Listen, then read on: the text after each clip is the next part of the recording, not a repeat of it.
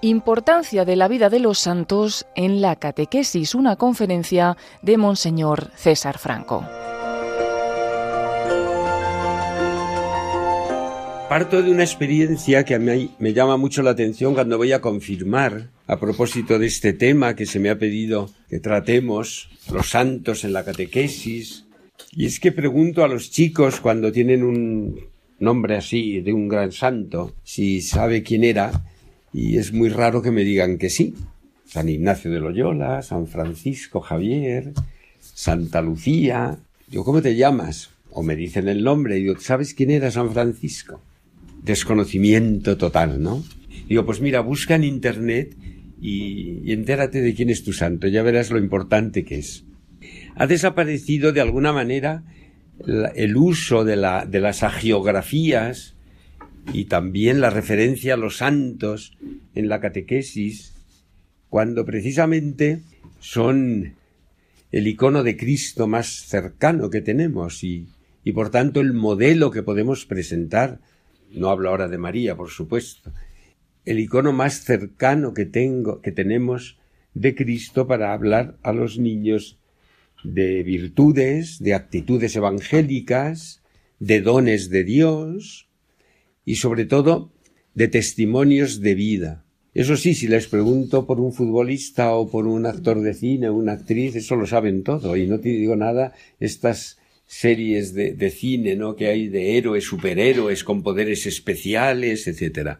El Papa eh, Benedicto XVI de feliz memoria, eh, durante las catequesis de miércoles dedicó una unas catequesis preciosas, hablar de los santos de la primitiva iglesia, de los grandes maestros, doctores, etcétera, y están publicadas y yo lo recomiendo porque eh, es acercar, diríamos, el misterio de Cristo en la, en la carne, en la sangre, en, la, en el tejido de la vida ordinaria.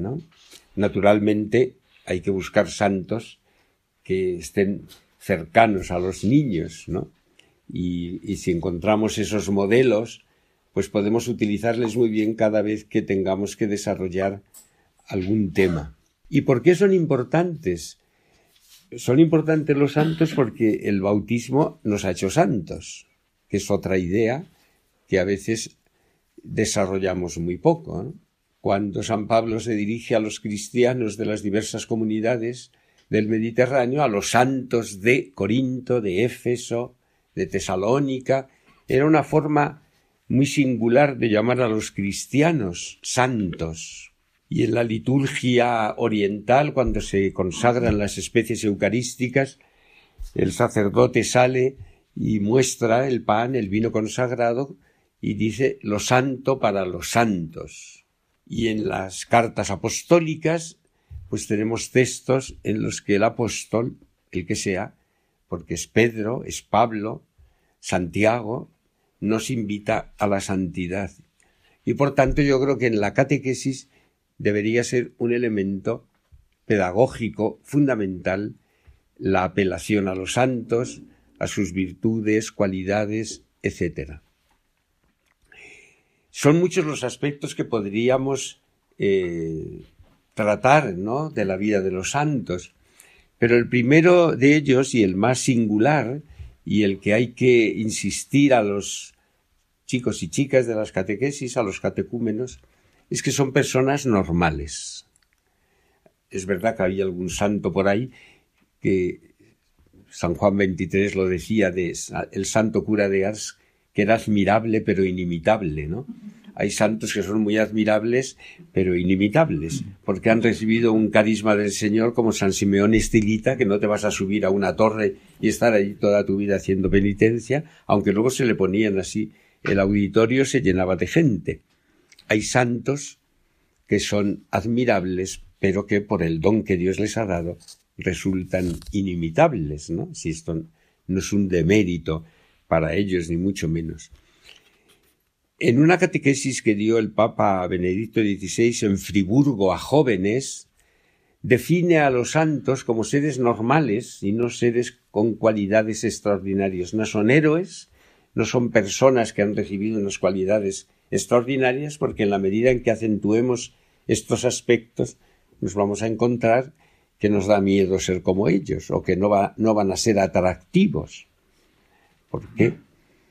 Si yo no hago ningún milagro, si yo no tengo el don de lenguas, si yo no tengo la capacidad de ver el futuro, como dicen de San Pío, ¿no? que veía el futuro, que era capaz de adivinarlo, pues digo yo, me desapunto. Entonces, el Papa Benedicto, cuando habla de los santos, dice que son normales y que lo extraordinario de su vida ha sido la normalidad del seguimiento de Cristo y que, a excepción de Santa María la Virgen, es otro dato importante, todos han sido pecadores. Es verdad que unos más que otros, ¿no? Siempre nos gana alguien, a santo o a pecador, pero han sido pecadores redimidos por la gracia y por tanto que se han dejado llevar por Cristo. No hay más que mirar a los doce apóstoles para ver que el Señor tenía un ojo extraordinario, escogió a los que quiso y entre los que escogió, pues escogió a Pedro que le niega, a Judas que le traiciona, a los hermanos de Cebedeo que aspiraban a sentarse a la derecha y a la izquierda, es decir, era un grupo de selectos, ¿no? Y por tanto, esto también nos acerca a los santos. En la primitiva iglesia hay un dato que es muy importante, que a veces no se ha explicado suficientemente cuando se celebraba la vida de un santo, de una santa, no se decía la característica del, del santo o de la santa al término de su vida, sino al inicio de su vida.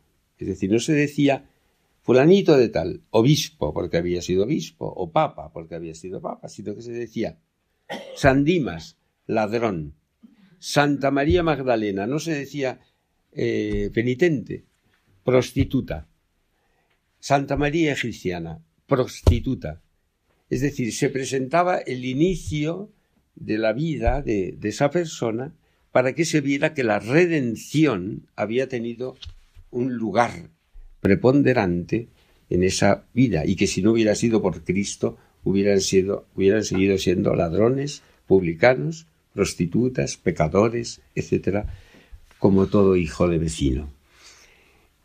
Entonces, esta, diríamos, normalidad del santo nos puede ayudar muchas veces para cuando a los chicos y chicas les cuesta la virtud. Saber que a ellos les, han costado, les ha costado también practicar la virtud. Cuando tienen caídas, saber que los santos se han levantado una y cien veces. Cuando en determinados aspectos de la vida han seguido más su voluntad que la de Dios. Y que por tanto la gracia que es, diríamos, lo que actúa en la persona y lo que en la catequesis debe estar actuando siempre, la gracia se manifiesta, como dice Pablo, en la debilidad. La utilización, por tanto, de los santos en la catequesis debe remitirnos siempre a lo que somos. Y esto también se lo tenemos que recordar a los niños. Tú eres santo porque el bautismo te ha consagrado. Tú eres santo, porque perteneces a un cuerpo, la Iglesia, que es el cuerpo de Cristo, y es santa. Tú debes aspirar a lo que los santos han aspirado, a ser amigos de Jesús, fundamentalmente, ¿no? Y entonces, en esta relación de la amistad con Cristo, es donde encaja perfectamente la apelación a personas de carne y hueso que la Iglesia celebra y que están en los altares, no para que les miremos y, digamos qué bonita está esta talla, o, no, no, sino para que nos mueva la imitación. San Pablo dice una frase que parece un poco signo de orgullo, así lo han interpretado algunos, y que no tiene nada de orgullo, cuando dice, sed imitadores míos como yo lo soy de Cristo. El concepto de la imitación arranca de de ahí, precisamente, de que el Hijo de Dios se ha hecho carne para que viéndolo lo imitemos. Y lo que nos acerca a la imitación de Cristo, lo que más nos puede acercar la imitación de Cristo, es la imitación de aquellos que más se han parecido a Cristo. Además tenemos la suerte de que como todos somos distintos, pues la santidad de cada uno es única, es única, no tiene copia. Es decir, yo por mucho que me guste ser como San Francisco Javier, no voy a serlo. No lo voy a ser. Y por mucho que me guste San Ignacio de Loyola, pues no voy a serlo. El gran poeta francés Paul Claudel decía que los que se parecen a Cristo se parecen entre sí con una admirable diversidad. No tiene nada que ver Santa Teresa de Jesús, la nuestra, con la de Lisieux, pero nada. Y son doctoras de la Iglesia, ¿no? Ni con Santa Teresa Benedicta de la Cruz. Y aquí es donde se ve que la santidad es un camino personal, es un camino de seguimiento a Cristo, en el que cada uno tiene que descubrirse en, en Cristo. Y cada uno tiene que saber cómo se desarrolla en él la gracia que le va a configurar perfectamente con Cristo. Yo había escogido también, aparte de estas consideraciones generales, había escogido el tema de la oración con los santos, porque lo podemos aprovechar como método catequético en las catequesis. Yo no sé si ustedes lo hacen o no lo hacen. Primero la catequesis hay que prepararla bien, ¿no? Hay que, perdonen que diga una, una obviedad, pero es que uno no puede ir a la catequesis a ver lo que sale, ¿no? Sino que tiene que prepararse bien, tiene que saber el tiempo que tiene, lo que va a durar una exposición, dónde va a meter una anécdota, dónde va a hacer una pausa. no es una clase, pero tiene la pedagogía del tiempo. Y por tanto, cuando uno da catequesis va a saber que voy a estar tanto tiempo y que quiero decir esto, sé lo que quiero decir y debo saber cómo lo quiero decir. No, solo lo que quiero decir, sino cómo lo quiero decir. ¿Cómo se puede introducir eh, la vida de los santos en, la catequesis, por ejemplo, con oraciones suyas, con oraciones de los santos. La oración de San Ignacio de Loyola, tomad Señor y recibid toda mi libertad, toda mi inteligencia, es una preciosidad que si tú la desgranas y la vas comentando, estás metiendo a un santo estás diciendo cómo oraba. La oración El Padre Nuestro, que se ha hecho tan famoso, de San Carlos de Foucault, ¿no? que es una una oración preciosa y es como una glosa del Padre Nuestro. No en latín, por supuesto, no les vamos a decir el adorote devote en latín, pero yo puedo llevar una traducción de, lo que hacemos cuando adoramos al Santísimo Sacramento y decir, pues mirad, así rezaba Santo Tomás de Aquino, con esta oración que la utilizamos en la Eucaristía cuando nos ponemos de rodillas allí adoramos al Señor, ¿no? Hay una que se ha hecho muy popular, la de Santa Teresa de Jesús, Solo Dios basta, una preciosidad. A ver si se lo creen que solo Dios basta. Naturalmente no basta rezar, sino que no basta rezar, sino que hay que explicarles, ¿no? ¿Por qué solo Dios basta? Y por qué para Santa Teresa de Jesús solo Dios basta. Y recordar que al mismo tiempo que ella compuso esas poesías tan preciosas y tan bonitas, pues decía que también entre los pucheros se, podía rezar y encontrar a Dios. Y entonces juntas la cocina con la más alta mística, ¿no? ¿Por qué? Pues porque la oración como estado natural de la persona, digo estado natural de la persona, la oración es un estado natural. Porque si yo estoy religado con Dios, si estoy religado con Dios, es que en cualquier momento puedo rezar y en cualquier circunstancia puedo rezar. Les voy a leer un texto que tengo aquí, por ejemplo, de San Francisco de Sales. Y si nos faltasen los consuelos, aceptemos generosamente esta privación. Los niños eso de consolación y desolación hace falta que lo sepan. Hay que dejarles que crezcan. Pero a muchos te dicen, es que me aburro. A mí me decía un niño en una parroquia donde estuve, ay, es que yo no sé qué hace usted ahí sentado. Yo me aburro. Me decía, delante del Santísimo. Digo, yo también me aburro. Lo que pasa es que lo disimulo mejor que tú. Yo, pero mira, cuando te aburras, haz esto, haz lo otro. aceptemos generosamente esta privación, ya que no es el consuelo lo que debemos buscar, sino al consolador, y tenemos que estar dispuestos a mantenernos firmes en su amor, incluso aunque en toda nuestra vida no experimentemos nunca su dulzura.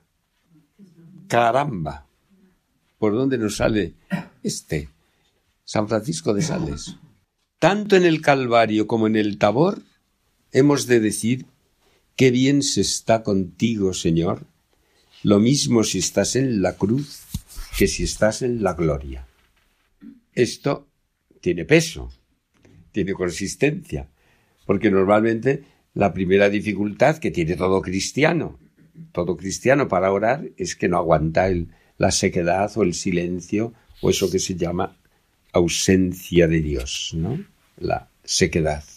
Y le pasaba también a Santa Teresa de Jesús, ya que estamos hablando de santos, supongo que ustedes conocerán que ella misma lo dice, que como no, se le hacía insufrible cumplir el tiempo de oración, lo más fácil que hacía era cortarla, ¿eh? se marchaba y se iba al locutorio que se lo pasaba muy bien con la gente que iba a visitarla y a, y a cascar, ¿no? Es decir, siempre estamos más dispuestos a, cascar con el vecino que a cascar con Dios o que a charlar con Dios. Entonces, pues los niños no son tontos, esto lo entienden. No, esto lo entienden. No tomemos a los niños por tontos, que no lo son. Ni les hablemos como si fueran tontos, que a veces hasta en esto nuestra pedagogía falla. Los niños, decía Eugenio Dors, son hombres en ciernes. Y lo que aprenden, aunque no entienden de niños, de mayores, lo recordarán. Cuenta Chesterton que a él su padre le hacía aprenderse de memoria los sonetos de Shakespeare, en el, en, el inglés de Shakespeare, no en el inglés de Chesterton. Y dice yo, me los aprendía de memoria porque mi padre me mandaba. Y se me quedaban y ya cuando crecí y cuando ya maduré, entendía qué buena había sido aquella lección porque me había quedado grabado la poesía, el ritmo, la musicalidad de la lengua, ¿no? Y entendí por qué mi padre me lo enseñaba. Por tanto, el utilizar textos de santos para la catequesis, otro famoso, de San Bernardo de Claraval, oh piadosísima Virgen, que es una preciosidad, de de, oración, ¿no? Una de las cosas que nos enseñan los santos, sin excepción, es que la oración es una elevación hacia, hacia Dios, ¿no? Eso que aprendimos yo por lo menos de niño, que elevar el corazón a Dios y pedirle mercedes, ¿no? Pues Santa Teresa del Niño Jesús dice, hace esta definición de oración, que también puede servir para cuando hablemos coger una definición de un santo, desarrollarla. Para mí la oración es un impulso del corazón, una sencilla mirada lanzada hacia el cielo, un grito de reconocimiento y de amor tanto desde dentro de la prueba como en la alegría. En la prueba, cuando nos aprieta la soga, todos nos acordamos de Dios, en la alegría menos. En la prueba y en la alegría la oración es una elevación y San Juan Damasceno dice la oración es la elevación del alma a Dios o la petición a Dios de bienes convenientes. Otra cosa que a mí me llama muchísimo la atención y además es que no lo entiendo es cuando les digo a los niños que pidan algo y, se callan. A ver una oración. Digo, ¿no les habrán dicho en la catequesis algo de esto? De que orar es la espontaneidad de, de la súplica, de la petición o de la alabanza. No sé si a ustedes les pasan o esto en sus grupos o no. A mí me pasa. A lo mejor como soy obispo impongo y no se atreven porque dicen, uy, este, siendo obispo, a lo mejor decimos una tontería y nos da... Pero eh, esto se da cuando el clima que se ha creado en la catequesis y que se debe crear es un clima también oracional, porque la catequesis no es una hora para distraer a los niños, a ver cómo los distraigo mejor este, esta vez y me aguantan lo que les tengo que decir. Eso es un planteamiento negativo. Hay que crear un clima de manera que en ese clima de amistad, de relación con Cristo, con la Trinidad, con el Padre, el Espíritu, uno también rece, ore. Importante también es señalar que los santos han puesto su mirada siempre fija en Jesús, en Jesús. ¿Por qué digo esto? Porque a veces yo he asistido a oraciones que no me parecen cristianas. Ya no digo entre niños, que en ese sentido, si están formados, lo hacen a lo mejor muy bien. Recuerdo un día que los claretianos me invitaron, el padre Julio me invitó con un grupo de pequeños y yo me quedé admirado en ese oratorio que él, de, la, de lo bien que lo hacían. Digo, qué bien, qué bien lo hacen, cómo se relacionan. Cada uno iba diciendo algo.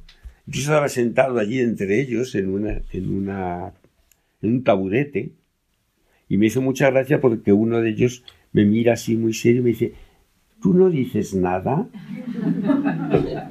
me dijo. Lo cual me obligó a decir algo. Porque no pensaba decir nada, por supuesto. Digo, yo estoy aquí viendo porque me dijo el padre Julio, tú ven, mira a ver qué te parece, cómo lo hacen. Y me mire, tú no dices nada, como diciendo, qué raro que no tengas nada que decir a... Bueno, pues esto es lo que a veces a mí me parece que es raro, ¿no?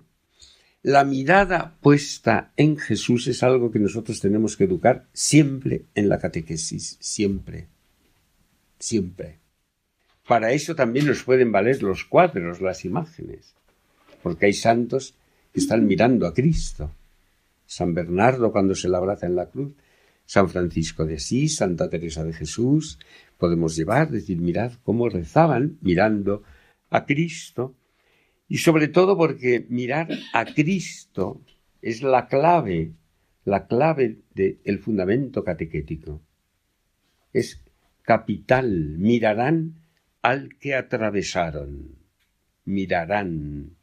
Y en el Evangelio de Juan, el ven y mira es una clave de interpretación de todo el Evangelio.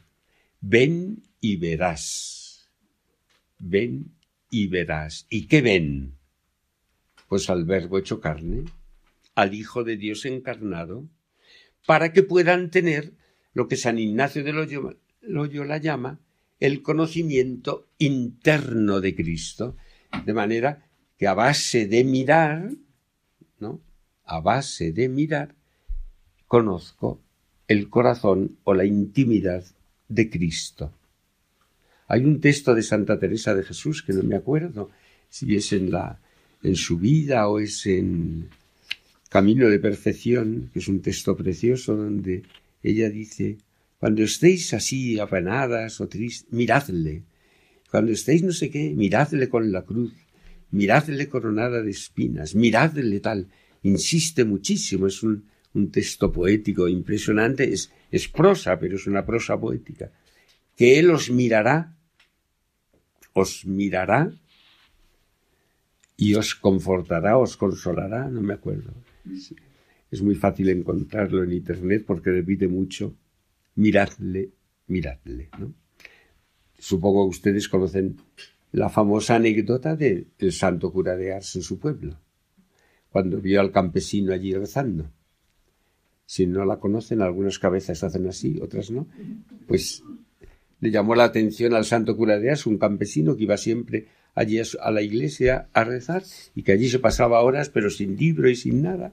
Y entonces un día ya, curioso, se le acerca y le dice, perdone usted, ¿cómo reza?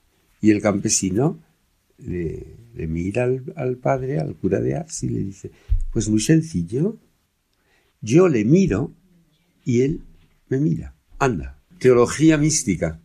Porque pensamos, como, como dice Jesús de la oración de los fariseos que por mucho hablar seremos escuchados.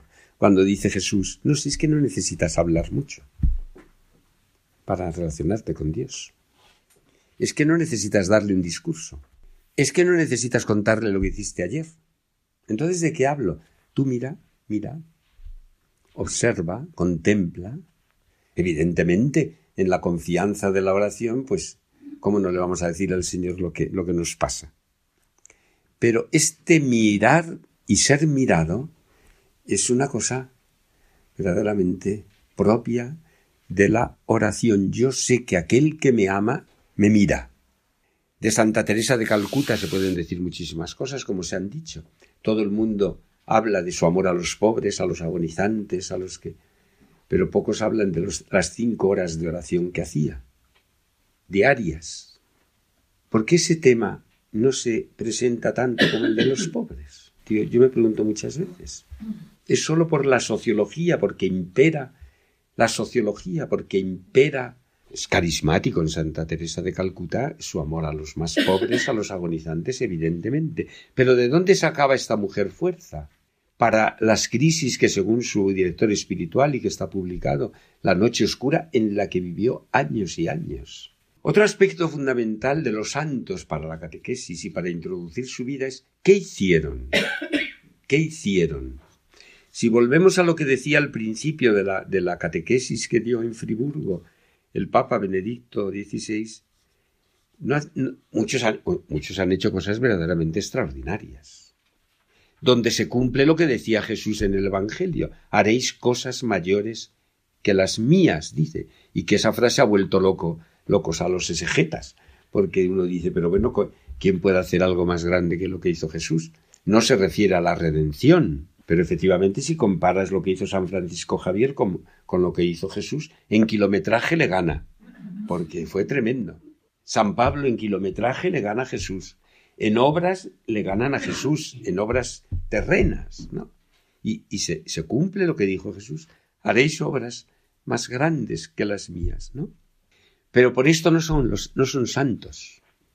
Porque ha habido gente que ha hecho obras muy grandes y de santos ni un pelo. Digo, obras grandes también para la iglesia, pero santos no. ¿Qué ha pasado ahí? Los santos hicieron la voluntad de Dios. Una cosa tan simple, ¿no? Y tan difícil. Los santos hicieron la voluntad de Dios, no la propia.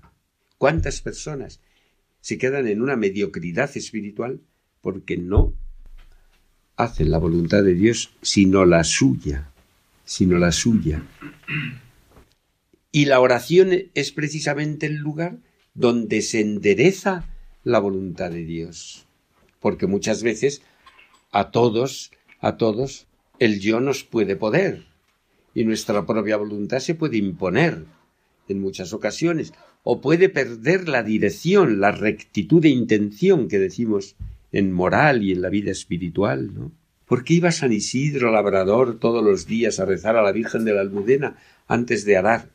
En la ribera del Manzanares, para la rectitud de intención. ¿Por qué San Ignacio de Loyola dice que cuando se vaya a la oración, antes de entrar en el lugar donde voy a orar, medite un momento antes, elevando la mente a Dios, y piense con quién voy a hablar? Porque cuando uno va a hablar con el rey se prepara un discurso, cuando uno va a hablar con una personalidad se prepara un discurso, cuando uno va cuando voy a hablar, dice, detente antes de entrar en el, en el lugar donde, de la oración, detente y piensa con quién voy a hablar, que es un poco descalzarse, como le dice Dios a Moisés en la zarza ardiente, ¿no? Descálzate, que estás pisando lugar sagrado. Descálzate. La presencia de Dios que tanto han valorado los santos y la presencia de Dios que nos ayuda a rectificar nuestra intención. Hay una anécdota muy interesante de San Ignacio de Loyola, cuando iban a elegir a no sé qué papa era, que yo creo que fue el que luego suprimió la compañía, y con razón pidió a todos los jesuitas que rezaran para que no saliera ese papa. Rezad, porque como salga, nos, nos vamos al garete. Pues salió.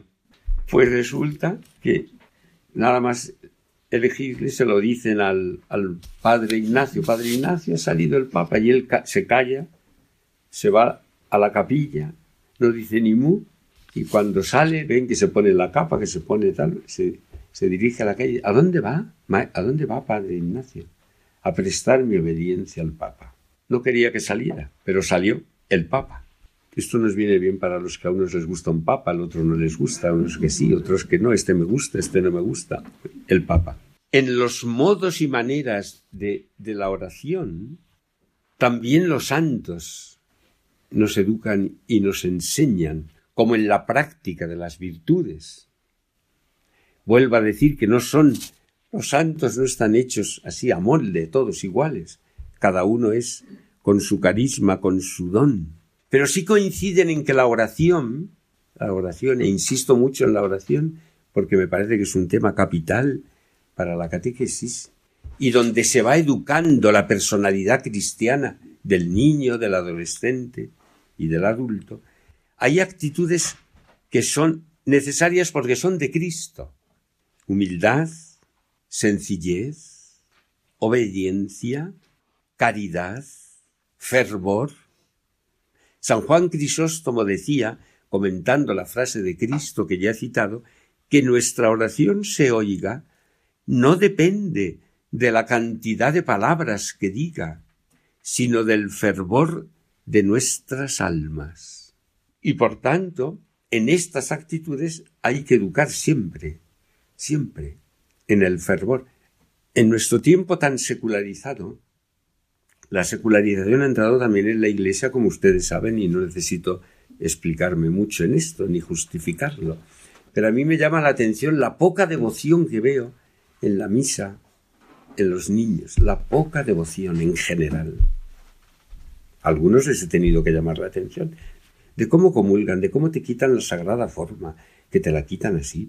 Uno en un, un día la iba enseñando allí a la gente, digo, pero este niño ¿Y este catequista? ¿Y este padre o esta madre? Y luego llegan al banco y en lugar de quedarse, de enseñarles como nos han enseñado a todos, que te enseñan, pues ahora recógete, piensa que has recibido a Cristo, que lo tienes en tu corazón, habla con Él, se ponen a hablar con el vecino, para acá, para allá, es una cosa. A mí hay veces que me dan ganas de, levantarme, ponerme en el micrófono y decir, vamos a rezar un poco. Vamos a... Esto denota muchísimo, esto denota muchísimo. Se ha evaporado el sentido del misterio.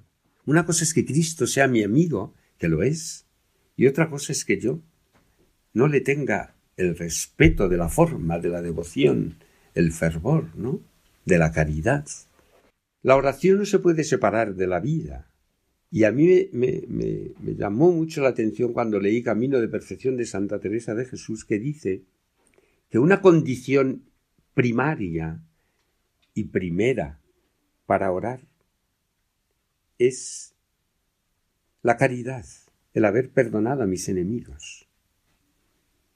Me llamó mucho la atención porque dices, qué curioso, para empezar a rezar, yo debo pensar si estoy reconciliado con Dios, se parece mucho a lo de la ofrenda que dice Jesús. Si vas a presentar tu ofrenda en el altar y descubres, como dices, no, no lleves la ofrenda, reconcíliate. En la oración lo pone Santa Teresa de Jesús como un requisito previo para la oración. Haber perdonado. Si me han hecho una ofensa, si me han humillado, si tengo un sentimiento de o de venganza o de rencor contra alguien, el poder decir, Señor, le perdono. Porque de ahí me vendrá la gracia de poder orar con rectitud, con verdad, y de buscar el corazón puro que dice el Salmo 50, Hazme, Señor, dame, Señor, un corazón puro, recréame. Es una fórmula preciosa para empezar una oración. Los santos han tenido dificultades, como he dicho ya antes, a propósito de Santa Teresa de Jesús, etc. Han tenido dificultades para la oración porque la vida cristiana, no solamente la oración, sino la vida cristiana, es un combate. ¿eh? Es un auténtico combate, es una lucha. Y no en vano Jacob luchó con el ángel de Yahvé, con el ángel de Dios. Luchó con él, como queriendo Dios prepararle a saber que su vida tenía que ser una lucha.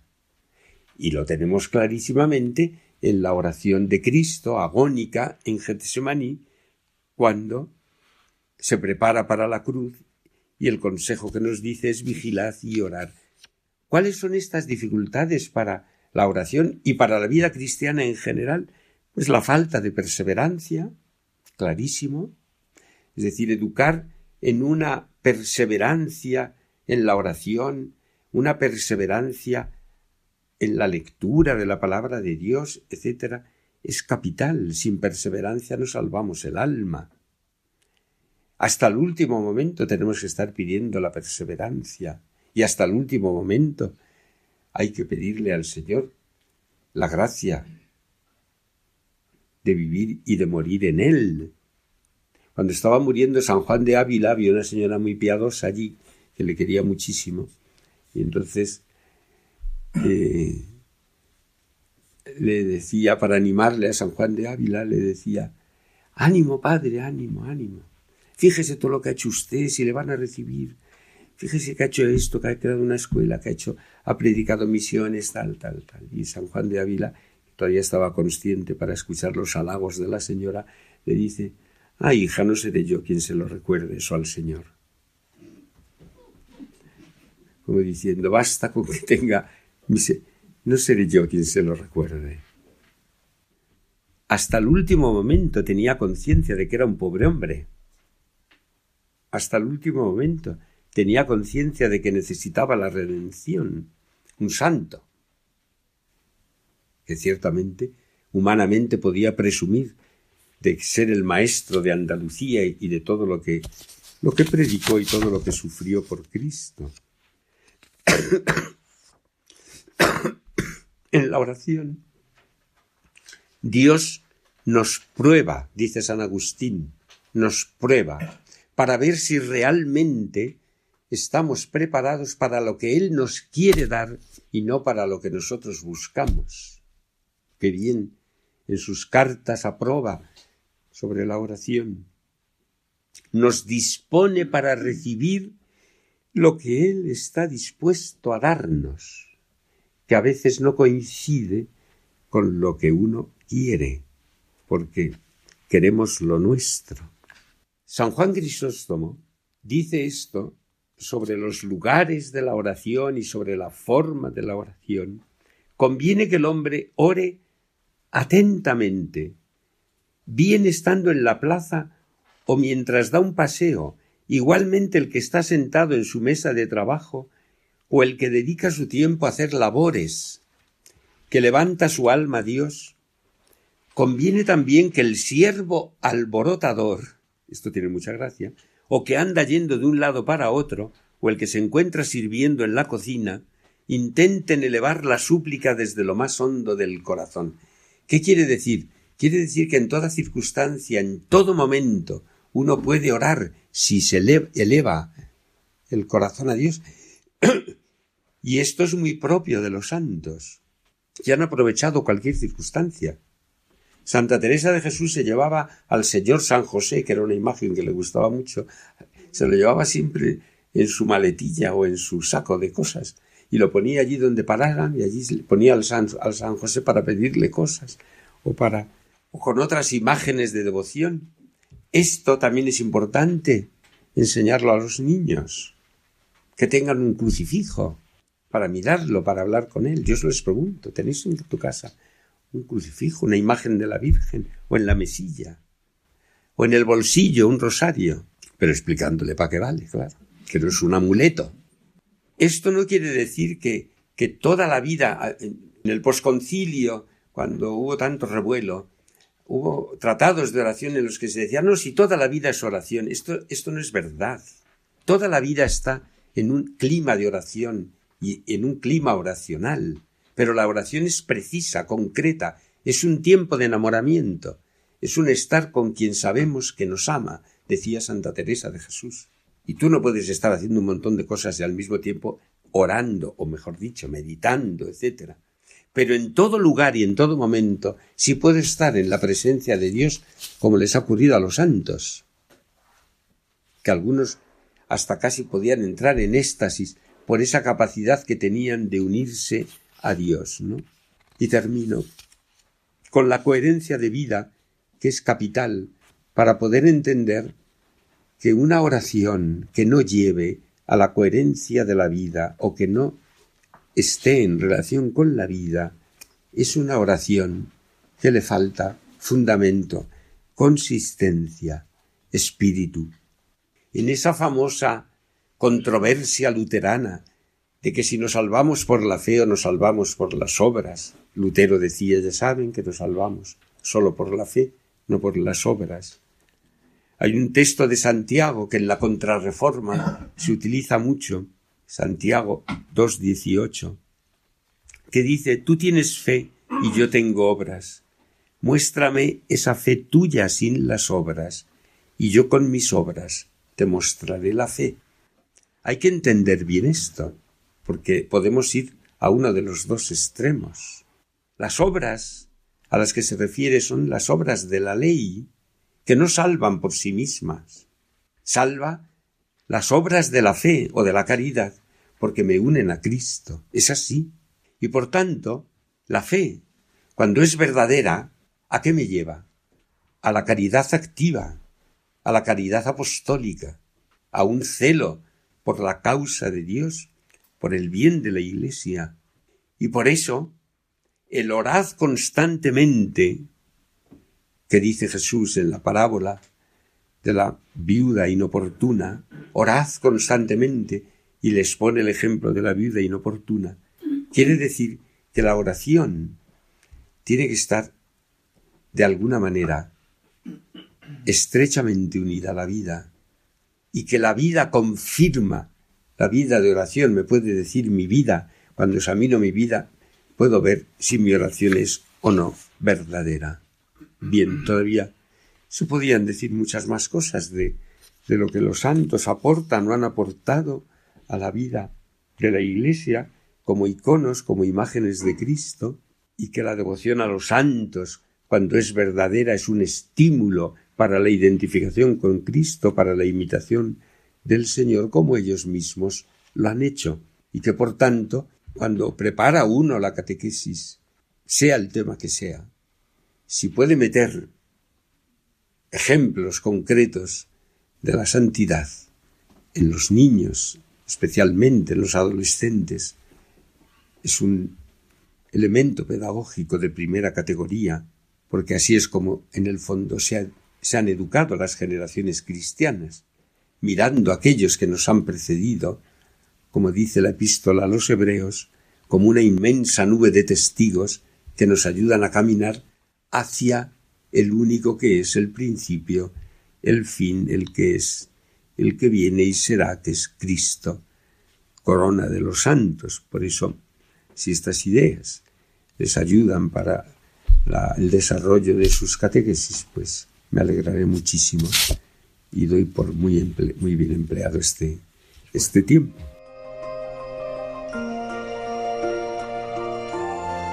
Así finaliza en Radio María esta conferencia de Monseñor César Franco, titulada Importancia de la vida de los santos en la catequesis.